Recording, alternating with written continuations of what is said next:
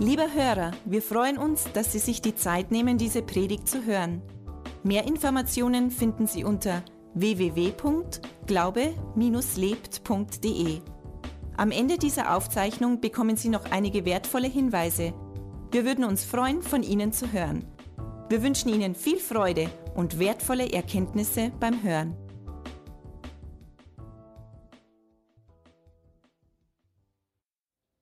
Ja, einen wunderschönen guten Morgen. Schön, dass ihr da seid. Und wir werden heute zusammen im Wort lesen. Wir sind ja jetzt momentan gerade äh, in der christlichen Freikirche und zwar an, jedem, an jedem Standort sind wir in einer Predigtserie. Kann mir jemand sagen, welche Predigtserie momentan aktuell ist bei uns? Weiß das jemand? Warum bist du hier? Genau. warum bist du hier? Das ist oft so die große Frage, die sich die Menschen stellen. Eine Frage, mit der sich Philosophen beschäftigt haben. Warum bin ich denn eigentlich hier? Und diese Frage kann letztendlich eigentlich nur Gott beantworten. Habt ihr das festgestellt? Also bei mir war das in meinem Leben so, dass ich mir oft die Frage gestellt habe, warum, warum bin ich hier? Was, was soll das Ganze eigentlich? Und als ich dann Gott wirklich persönlich kennengelernt habe, da hat sich diese Frage beantwortet. Und wir wollen uns jetzt einfach so Zeit nehmen. Den äh, letzten Sonntag hat es ja bereits begonnen, aber auch die weiteren Sonntage uns mit dieser Frage zu beschäftigen. Letzten Sonntag hat der Jürgen Kramer da gepredigt und er hat eigentlich schon die Frage beantwortet. Er hat das große Rätsel schon aufgelöst. Warum bin ich hier? Wir sind hier, um zu, weiß das noch jemand?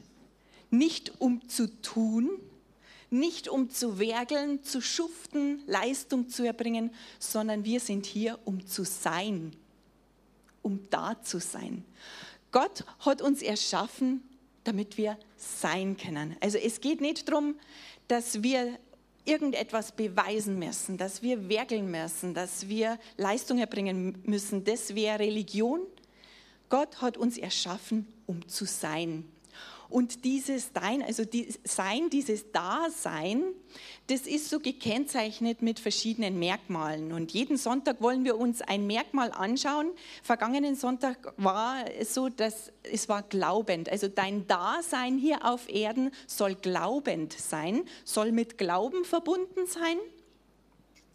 Und dieses Mal geht es um zugehörig sein. Und deshalb ist auch der Titel meiner Botschaft heute, warum bist du hier, um dazu zu gehören?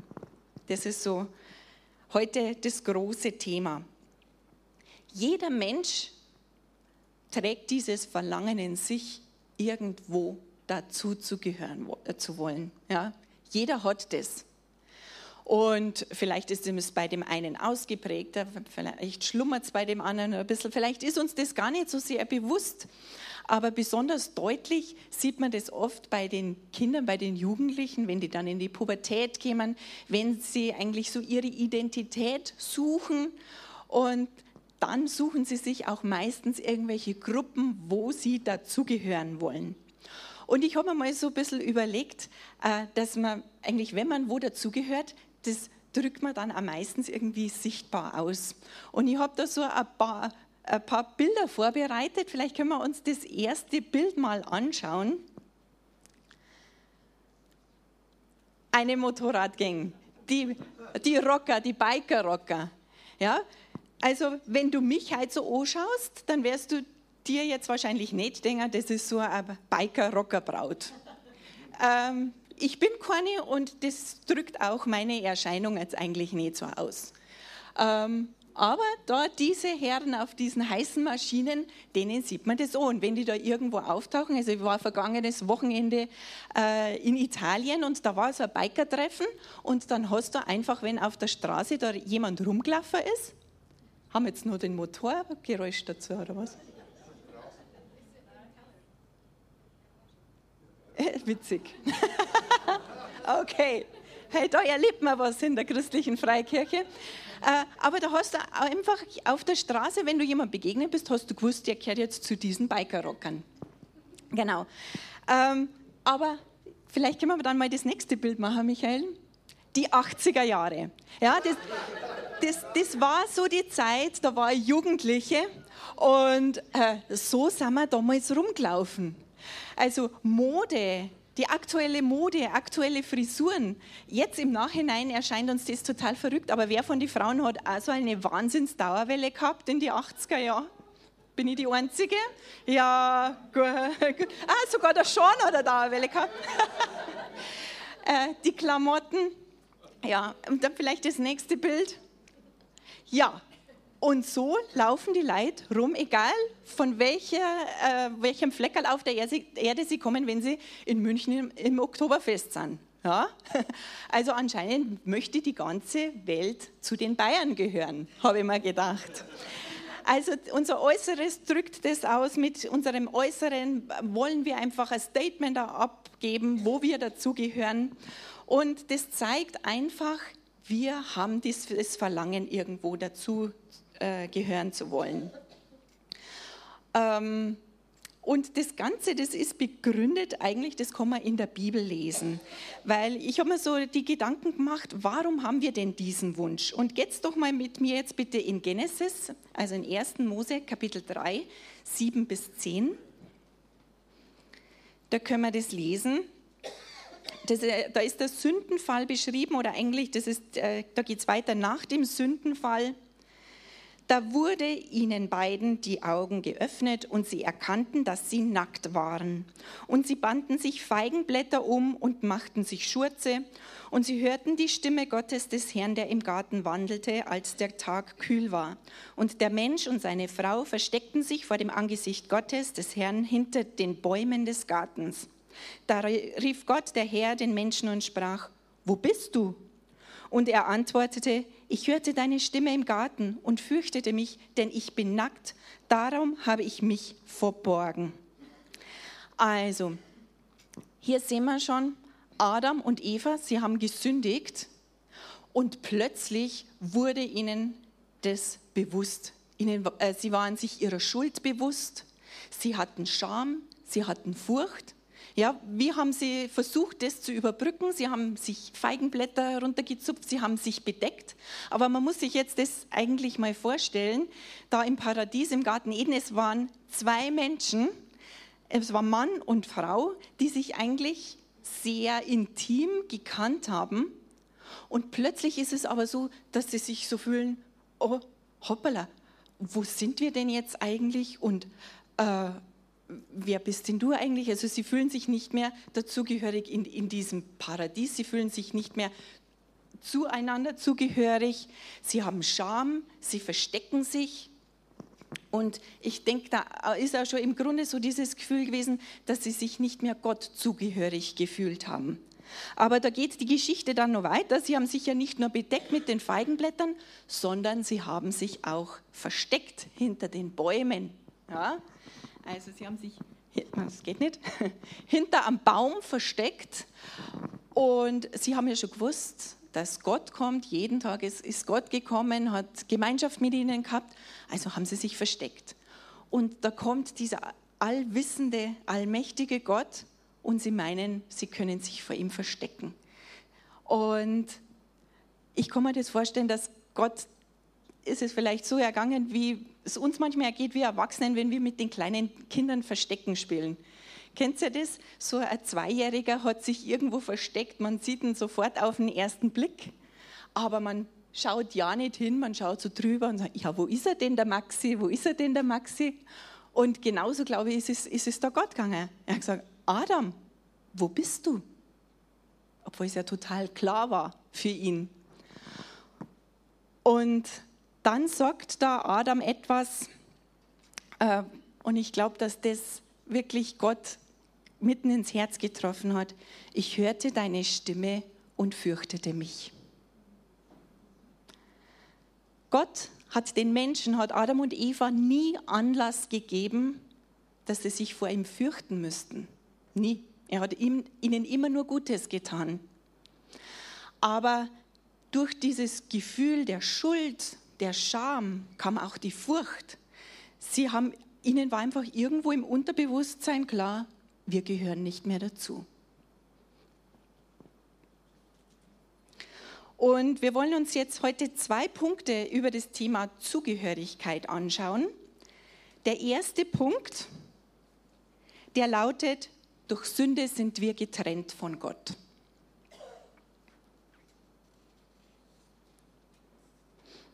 Und durch diese Trennung wird uns einfach die Ablehnung Gottes bewusst. Weißt du, Gott liebt dich.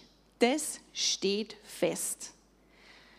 Seine Liebe zu dir ist niemals größer oder geringer, die ist immer gleich, die ist bedingungslos. Aber Sünde lehnt Gott ab. Und jetzt gehen wir bitte ins Alte Testament in Jesaja 59, 2. Jesaja 59, 2.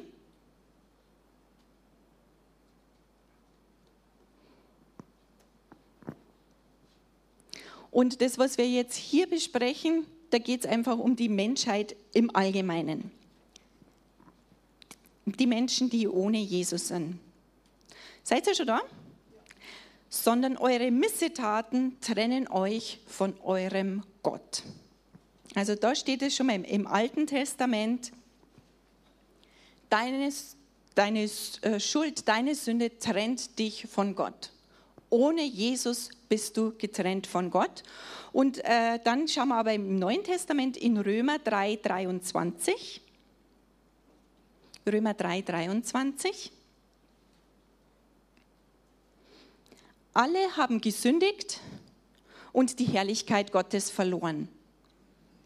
Da steht hier ganz klar, alle haben gesündigt. Es gibt keinen Menschen hier auf dieser Welt außer Jesus Christus, der nicht sündigt.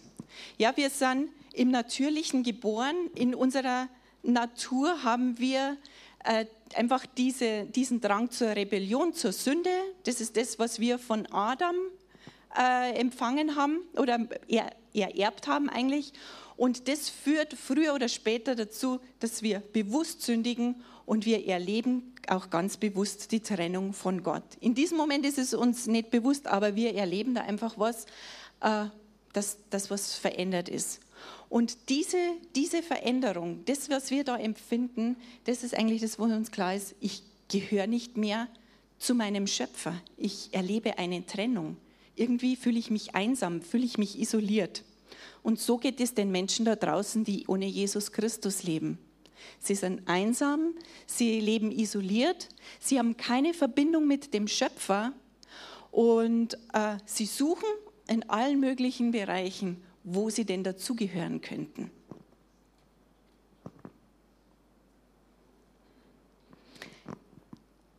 Und ich glaube, jeder, der hier herinnen sitzt, hat einfach auch schon mal mit diesem Gefühl der Ablehnung gekämpft. Und zwar nicht jetzt in der Beziehung zu Gott, sondern auch generell.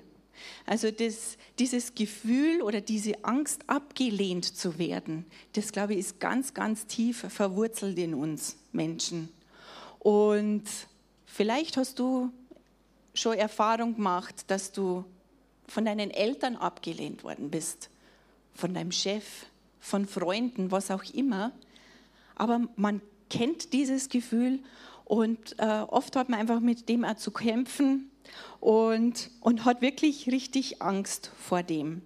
Und oft tut man auch unvernünftige Dinge, um nicht abgelehnt zu werden. Und zwar unvernünftigere Dinge als jetzt eine verrückte Frisur. Gell? Ja, es ist ja immer so, dass Predigt, eine Predigt soll ja eigentlich immer eine gute Nachricht verkündigen. Und jetzt haben wir uns aber angeschaut, okay, durch Sünde ist die Menschheit getrennt von Gott. Und bevor wir jetzt aber in diese Richtung gehen, wo wir wirklich eine gute Nachricht hören können, kommt es jetzt noch schlechter, kommt es noch dicker, aber könnt ihr das aushalten? Schon, oder? Da gehen wir jetzt zusammen durch und dann wird das Ende umso besser. Und zwar die allerschlechteste Nachricht, die es eigentlich gibt, ist, dass du perfekt sein musst, um einem perfekten Gott angehören zu können. Du musst perfekt sein. Und das finde ich ist ganz ziemlich hart, oder? Zu einem perfekten Gott passt nur Perfektion. Uff. Und dann denke ich mir, oh, dann ist es aussichtslos. Wie sollte ich das jemals schaffen können? Und dass ich mir das jetzt nicht überlegt, einfach nur so ausgedacht oder überlegt habe, äh, lesen wir doch mal dazu eine Schriftstelle in der Bibel, in Levitikus 22, Vers 21. Also im 3. Mose 22, 21. Und wenn jemand dem Herrn ein Friedensopfer bringen will, sei es zur Erfüllung eines Gelübdes oder als freiwillige Gabe von Rindern oder Schafen, so soll es makellos sein, damit es wohlgefällig ist. Es soll keinerlei Gebrechen haben. Wir lesen ja hier, ihr könnt ja äh, da immer diese Schriftstellen mitlesen und das ist aus der Schlachterübersetzung. Und da heißt es, ein, das Opfer soll makellos sein. In der Übersetzung Neues Leben heißt es, es soll fehlerlos sein. Im Grunde kann man sagen, wenn man Gott ein Opfer darbrachte im Alten Testament, musste das perfekt sein. Ja? Also man konnte seine Sünden nur zudecken lassen mit einem perfekten Opfer. Aber Gott in seiner Perfektion hatte einen perfekten Plan, dass er uns, die wir nicht perfekt sein können, trotzdem zu sich rufen kann. Hebräer 5, Vers 9. Gehen wir bitte wieder ins Neue Testament. Hebräer 5, Vers 9. Und nachdem er, das ist von Jesus die Rede, zur Vollendung gelangt ist, ist er allen, die ihm gehorchen, der Urheber ewigen Heils geworden. Also da heißt es, nachdem Jesus zur Vollendung gelangt ist, oder jetzt eine modernere Übersetzung heißt, auf diese Weise machte Gott Jesus vollkommen. Also, wir haben hier im Alten Testament musste das Opfer, musste das, das Tier makellos sein. Jetzt im Neuen Testament ist Jesus das Opfer und Gott hat ihn vollkommen gemacht, hat ihn perfekt gemacht und er wurde der Retter für alle, die ihm gehorchen. Jesus wurde an unserer Stelle erst zur Sünde, zum Fluch gemacht und dann wurde er aber perfekt gemacht an unserer Stelle. Und da lesen wir noch weiter im Hebräer. Schlagen wir einfach ein paar Kapitel weiter, Hebräer 10, Vers 14. Hebräer 10, Vers 14. Denn mit einem einzigen Opfer hat er die für immer vollendet, welche geheiligt werden. Und in der anderen Übersetzung heißt es, denn durch dieses eine Opfer hat er alle, die er heiligt, für immer vollkommen gemacht. Das ist doch eine gute Nachricht, oder? Jetzt wird es schon mal besser. Das heißt, aus uns selber, aus unserer Kraft, ich, die Alexandra, kann es niemals schaffen, perfekt zu sein. Und das bedauere ich wirklich sehr, denn ich versuche es immer wieder.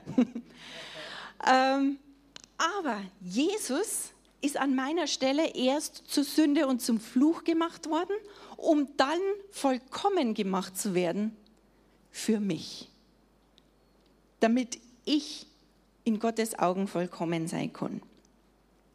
Und hier in diesem Vers, da sehen wir eigentlich auch zwei Punkte, die der Jürgen vergangene Woche schon angesprochen hat. Vergangene Woche ging es ja um Glauben. Ja, wir sollen Gott glauben, wir sollen seinem Wort vertrauen, wir sollen das Wort an erste Stelle setzen. Und Jürgen hat da den Punkt gemacht, als erstes glauben wir, dass Jesus Christus unser Herr und unser Erlöser ist und das bringt uns dann ewiges Leben.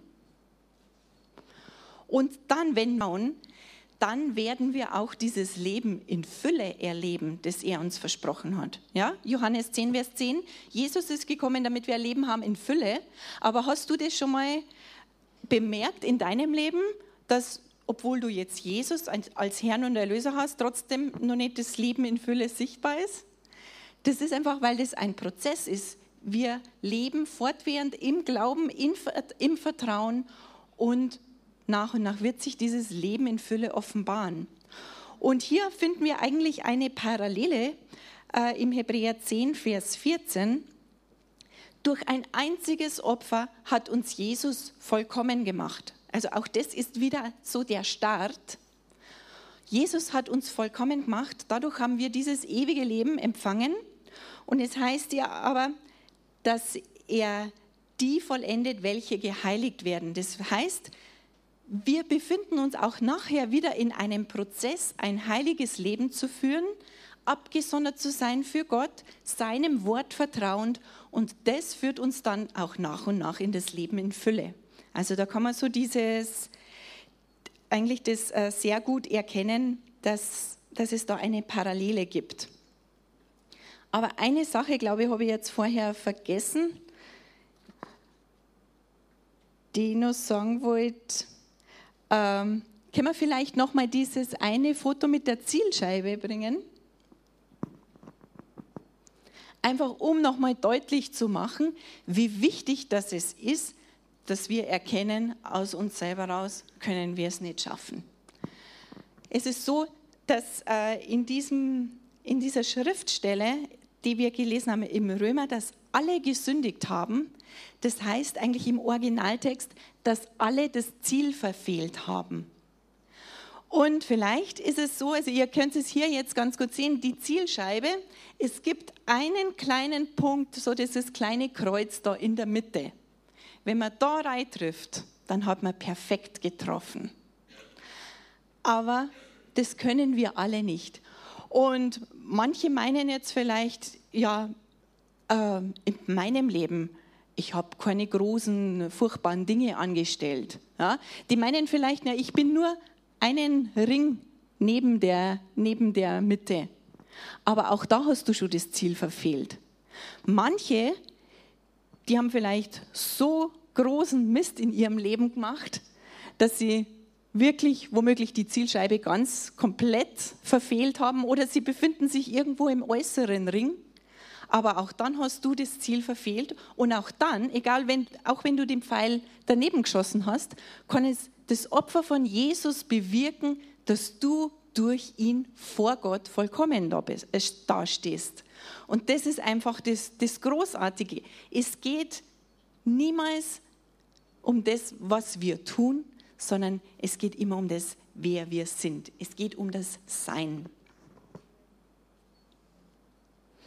Also meine Leistungen, mein Handeln, alles, was ich für Gott eigentlich so machen möchte, das zählt nicht. Es zählt nicht das, was ich tue, sondern es zählt meine Position vor Gott. Und meine Position, wenn ich mir dieser Position bewusst bin, daraus fließt dann das Tun. Und dann fließt es auch ganz einfach, leicht und unverkrampft. Also der einzig Vollkommene, nämlich Jesus Christus, er gab sein Leben für mich, er hat sich geopfert, weil ich es niemals schaffen würde, perfekt zu sein. Und wie hört sich das in euren Augen an? Klingt es gut? Durch Jesus vollkommen oder perfekt gemacht worden zu sein. Ich finde, das hört sich eigentlich schon gut an. Aber man konnte es manchmal gar nicht so gut annehmen. Hebräer 12, Vers 22. Hebräer 12, 22. Da spricht es jetzt von dir und von mir sondern ihr seid gekommen zu dem Berg Zion und zu der Stadt des lebendigen Gottes, dem himmlischen Jerusalem und zu Zehntausenden von Engeln, zu der Festversammlung und zu der Gemeinde der Erstgeborenen, die im Himmel angeschrieben sind, und zu Gott, dem Richter über alle, und zu den Geistern der vollendeten Gerechten. Wow, da gehörst du und ich, wir gehören da alle mit dazu. Und in der Übersetzung Neues Leben heißt es eben wieder, dass wir vollkommen gemacht worden sind. Also ich finde es sehr schade, dass da in der Schlachtübersetzung das immer mehr umschrieben ist. Neues Leben bringt es eigentlich so auf den Punkt, wir sind vollkommen gemacht worden. Das perfekte Opfer des perfekten Sohnes von Gott hat uns perfekt gemacht. Und das alles aus Gnade. Er schenkt es uns einfach. nochmal zum Nachlesen in Matthäus 5, 48. Matthäus 5, 48. Da spricht Jesus. Und das ist in der Bergpredigt. Und da gibt er eigentlich so seinen Jüngern oder seinen Zuhörern eine Aussicht auf das, was kommen wird. Es steht da, darum sollt ihr vollkommen sein, gleich wie euer Vater im Himmel vollkommen ist. Und wenn man das so liest und den Zusammenhang nicht kennt, dann kann man vielleicht meinen, oh boah, jetzt haben wir so viel davon gehört, dass wir ja gar nicht perfekt sein können. Und jetzt sagt Jesus, du sollst vollkommen sein. Es funktioniert ja nicht, schafft man doch nicht.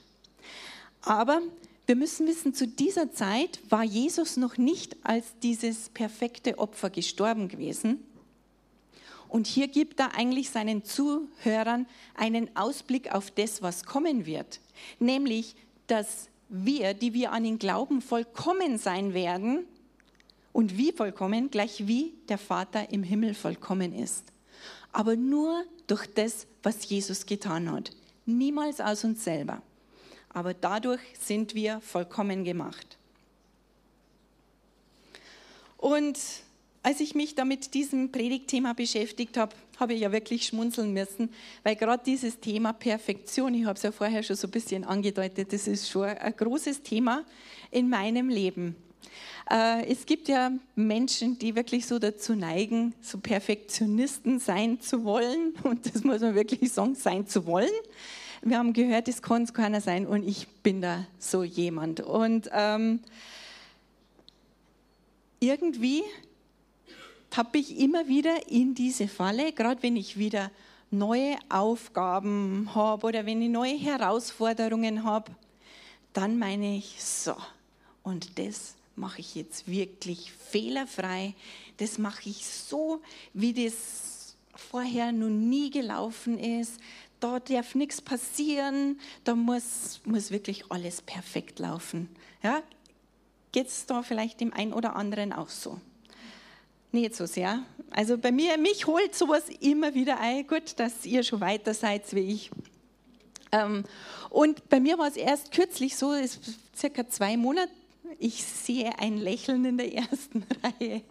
Ähm, ja, und vor zwei Monaten ungefähr war das so bei mir, dass ich wieder so richtig in die Perfektionismusfalle getappt bin. Und das bringt auch meistens so unschöne äh, Erscheinungen mit sich, Schlafstörungen, Schokoladenkonsum steigt gewaltig. Äh, die Familie leidet drunter, weil die Alex dann so genervt ist. Und bei mir ging es einfach um eine Sache äh, im Büro, weil ich ja auch im, im, Gemeindebüro arbeite.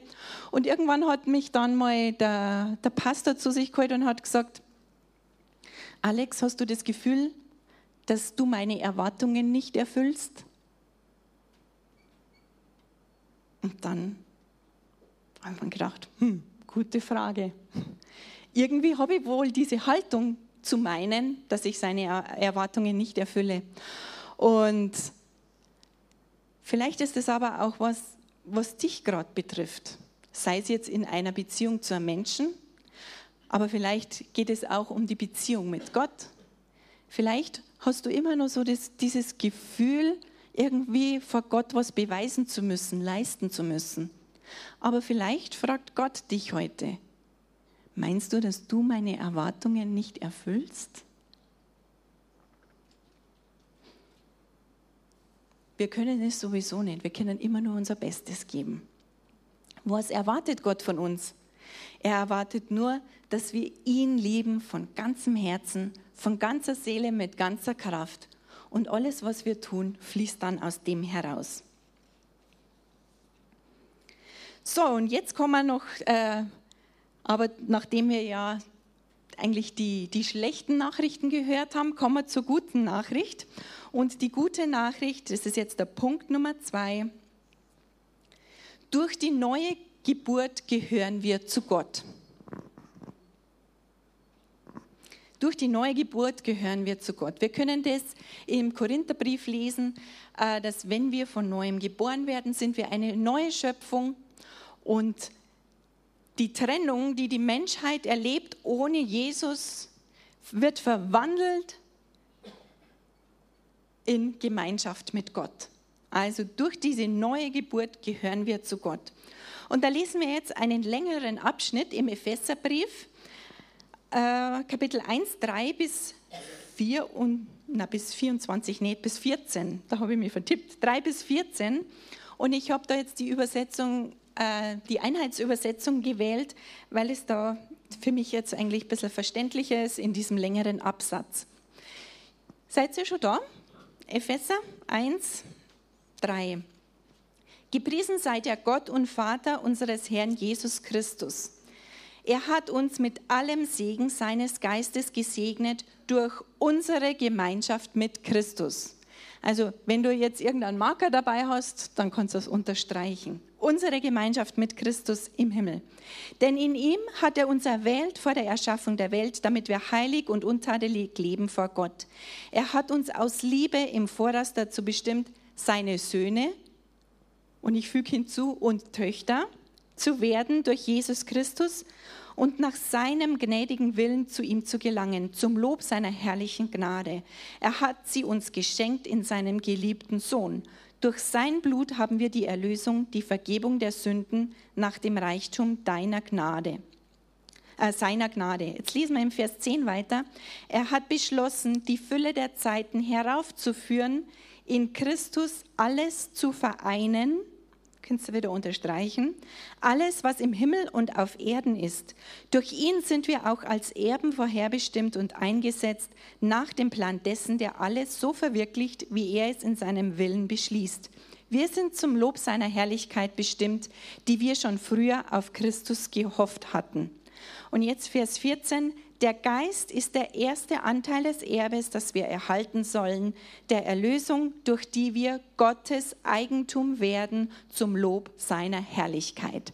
Also in diesem Abschnitt, hier ist die Rede von den Menschen, die an Jesus glauben, die einmal in ihrem Leben die Entscheidung getroffen haben, ich vertraue Jesus mein Leben an, ich lade ihn in mein Herz ein. Von denen ist hier die Rede und wir lesen Gemeinschaft mit Christus, wir sind Söhne und Töchter, in Christus sind wir alle vereint und wir sind Gottes Eigentum. Und was sagt uns das jetzt alles? Wir gehören zu Gott. Das ist der große Punkt, dazugehören. Was macht, macht dein Leben aus? Was macht dein Dasein aus? Zu Gott zu gehören. Und jetzt lesen wir noch mal weiter. Heute habe ich viele Schriftstellen. Markus 9, Vers 41. Markus 9, 41. Denn wer euch einen Becher Wasser in meinem Namen zu trinken gibt, weil ihr Christus angehört, wahrlich, ich sage euch, ihm wird sein Lohn nicht ausbleiben. Wenn man diese Schriftstelle liest, da hat man oftmals so das, das Augenmerk auf, okay, Becher Wasser jemand anderem reichen, anderen Gutes tun oder auch auf den letzten Teil des Verses, wir werden einen Lohn erhalten. Aber das, was ich heute mit euch anschauen möchte, das ist der Mittelteil, weil ihr Christus angehört.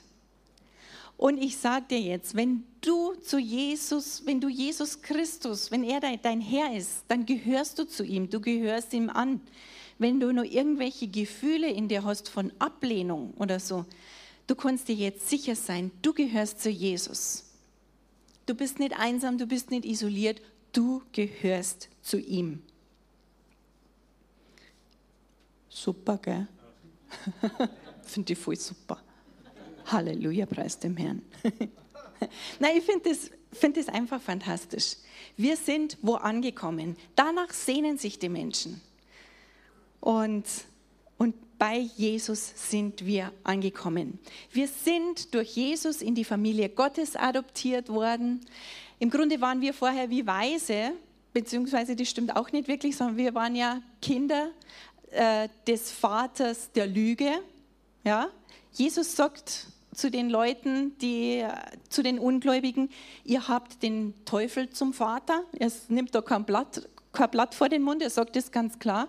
Und ohne Jesus haben wir den Teufel zum Vater, aber dann werden wir durch die neue Geburt, durch dieses geistliche Ereignis in unserem Leben hineingeboren in die Familie Gottes. Wir werden adoptiert für, von ihm. Wir sind seine Söhne und Töchter. Und das ist einfach super. Und jeder, der an Jesus glaubt, gehört in diese Familie Gottes, gehört zum Leib Christi, ist ein fester Teil von dem Ganzen. Und weißt du was? Du gehörst nicht nur in die Familie Gottes, sondern wenn du ein fester Teil hier bist in der christlichen Freikirche, dann bist du auch ein Mitglied, ein Sohn, eine Tochter der christlichen Freikirche-Familie, der CFK-Familie. Ja?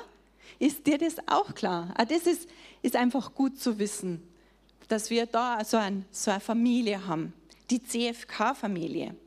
Und ich möchte euch wirklich ermutigen, wenn du vielleicht bisher einfach immer nur so Gottesdienstbesucher bist, regelmäßiger Gottesdienstbesucher, wenn du aber so in deinem Herzen einfach von Gott den Eindruck hast, ja, da sollte ich vielleicht doch regelmäßig hingehen, dann sei wirklich ein, ein Teil auch dieser Kirche. Ja?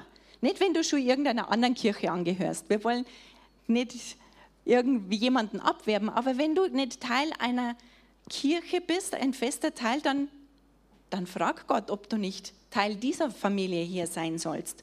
Und dann schließ dich an, nimm teil an den Veranstaltungen, die die christliche Freikirche bietet. Ja? Man hört immer wieder mal, ja, äh, und man hat so wenig Kontakt und dieses und jenes. Es ist immer Gebet jeden Dienstag, es gibt Kleingruppen, man kann mithelfen, es gibt ganz, ganz viel Gelegenheit. Schau einfach und klick dich ein. Genau.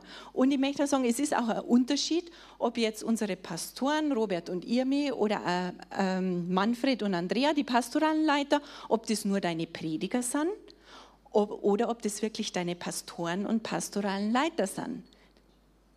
Überprüf das einfach mal, ob du nicht noch mehr Verbindlichkeit für, für die Gemeinde hier da äh, bringen kannst. Also es ist wichtig, dazu zu gehören. Wisst ihr, dass auch Jesus viel Ablehnung erfahren hat? Ähm, man hört ja immer wieder, dass das, was wir alles erleben in unserem Leben, Jesus kennt das alles. Er hat auch viel mitgemacht und er hat viel Ablehnung erfahren. Jesaja 53,3, da können wir lesen, er war verachtet und abgelehnt worden von den Menschen. Im Markus 8,31 heißt es, dass er von den Priestern und Schriftgelehrten verworfen wurde. Dann kann man auch lesen in der Apostelgeschichte, 4, Vers 11, er war der Eckstein, der verworfen wurde. Und in der Hoffnung für alle Übersetzung heißt es sogar, er wurde als unbrauchbar weggeworfen. So haben sie Jesus betrachtet. Er wurde von den Menschen abgelehnt. Und wie ich vorher schon erwähnt habe, vielleicht hast du auch dieses Gefühl, abgelehnt zu werden. Vielleicht kommt es dir sogar so vor, dass du als unbrauchbar weggeworfen wurdest. Aber Jesus bietet dir an, heute dazu zu gehören. Und wir können ja sehen, wenn wir auf das Leben von Jesus schauen, er hat immer Gemeinschaft mit seinem Vater, mit dem himmlischen Vater äh, gehabt. Und in Markus 15, 34, da lesen wir, was er ist am Kreuz mit Dornen gekrönt, gegeißelt, hingenagelt. Und da heißt es, und um die neunte Stunde rief Jesus mit lauter Stimme und sprach, Eloi, Eloi, lama sabachthani. Das heißt übersetzt, mein Gott, mein Gott, warum hast du mich verlassen? Das ruft er aus mit lauter Stimme. Und dieses Wort verlassen, das wir hier lesen, auch das ist eigentlich im, im Griechischen, im Original das Wort verworfen oder abgelehnt sein. Mein Gott, warum hast du mich jetzt abgelehnt, sagt Jesus da. Und man kann sich jetzt vielleicht die Gedanken machen, Jesus hat doch genau gewusst, was auf ihn zukommt. Er hat doch gewusst, er wird am Kreuz sterben. Und ich kann mir vorstellen, dass er es zwar gewusst hat, aber er hat nicht gewusst, wie es sich anfühlt. Und in diesem Moment als er für dich und für mich am Kreuz war, wurde er von Gott abgelehnt, weil er alle Schuld und Sünde auf sich genommen hat. Und er konnte das gar nicht ertragen, getrennt und abgelehnt vom Vater zu sein. Und er hat mit lauter Stimme gerufen, warum hast auch du mich jetzt verlassen? Warum hast du mich abgelehnt? Also Jesus hat es genauso erfahren. Er kennt das, wenn es dir immer wieder mal so geht. Er weiß, wie es sich anfühlt. Und er möchte das auch heilen. Vielleicht ist der ein oder andere da und, und hat wirklich zu kämpfen mit, mit dieser Sache. Jesus möchte das heute ans Tageslicht bringen und möchte es heilen.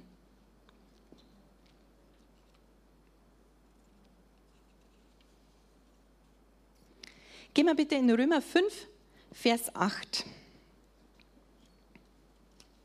Römer 5, Vers 8. Lesen wir noch zum Abschluss. Gott aber beweist seine Liebe zu uns dadurch, dass Christus für uns gestorben ist, als wir noch Sünder waren.